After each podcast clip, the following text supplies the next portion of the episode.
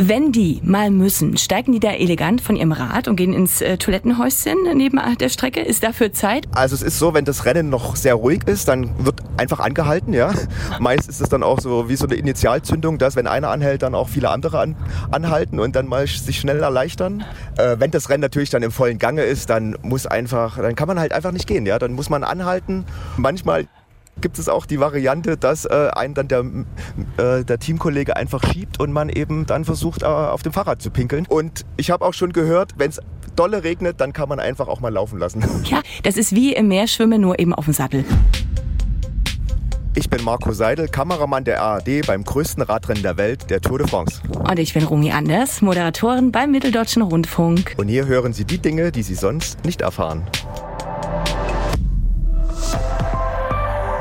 ARD. Ja, als erstes ist heute wieder so ein bisschen äh, was Besonderes, dass ich heute diesen Podcast im Auto aufnehmen muss. Ja. Weil äh, wir sind in den Alpen angekommen und da ist immer alles ein bisschen knapp, ganz enge Straßen, viele, viele Leute, ganz viele Autos, ganz viele Radfahrer und ja, das standen wir einfach ganz doll im Stau. Fabian, der, äh, der Co-Kommentator der ARD und mein Autopartner, mein Kollege, sitzt noch neben mir im Auto. Man hört ihn jetzt auch gerade noch telefonieren, weil er ganz viel diskutieren und erklären muss, weil eigentlich sollte er auch schon im TV-Compound sein, den Tour-Podcast heute schon für die Sportschau aufnehmen und ja. Marco, weil du es ja auch gerade schon angesprochen hast, es gibt ja auch aktuell die Diskussion, Fans, Kameramotorräder, die die Fahrt behindern, weil es unglaublich eng ist bei euch auf der Strecke, ne? Ja, genau. Aber das ist natürlich immer, man muss ja beide Seiten verstehen. Erstmal lebt die Tour natürlich von den Zuschauern. Ganz enge Straßen. Am Grand Colombier war die Straße so eng. Wir sind dort mit dem Auto auch hochgefahren. Wir sind kaum durchgekommen. Aber die Fans haben sich so viel einfallen lassen. Ja, da sind DJs in irgendwelchen Kostümen, die da die Strecke beschallen. Äh, da sind Leute in wilden Kostümen. Also man denkt wirklich, man ist im Karneval oder auf einem Festival, dem Tour de France Festival. ähm, aber natürlich ist das für die Fahrer, für die Kameramotorräder super schwierig. Ja, die haben meist selber keinen Platz wie gerade eben gestern, als dann einfach die Attacke von Pogacar kam und das Kameramotorrad einfach nicht nach vorn ziehen konnte, weil da waren einfach die Fans, ja. Und ich bin ja selber auch Motorradkameramann und weiß dann, wie das dann ist. Das sind so geniale Bilder, die die von den Motorrädern liefern, in atemberaubender Geschwindigkeit sich da mit den Kameras auf dem Motorrad artistisch bewegen, ja. Und dann macht man einmal sowas wie gestern, dass da eben sowas passiert und dann ist man von heute auf morgen der Idiot, ja. Das ist natürlich super schwierig und da muss man, glaube ich, auch ein bisschen verstehen, Verständnis haben, auch wenn das natürlich nicht okay war.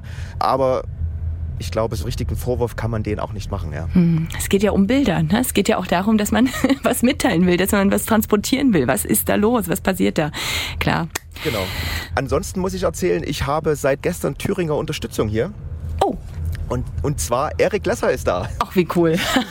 unser, unser Biathlet, unser Ex-Biathlet. Ja, und hm. da gibt es natürlich auch eine kleine Geschichte zu erzählen, weil ähm, er ist gerade im Urlaub mit seiner Familie inklusive Hund und Wohnmobil. Und Michael Antwerpes, unser Tour de France-Moderator, ist ja auch für die ARD im Wintersport beim Biathlon unterwegs. Und so kam diese Verbindung, äh, weil eben Erik gerade hier ist und das hat sich äh, angeboten, dass er dann eben ein, äh, einfach mal bei hier bei uns vorbeischaut.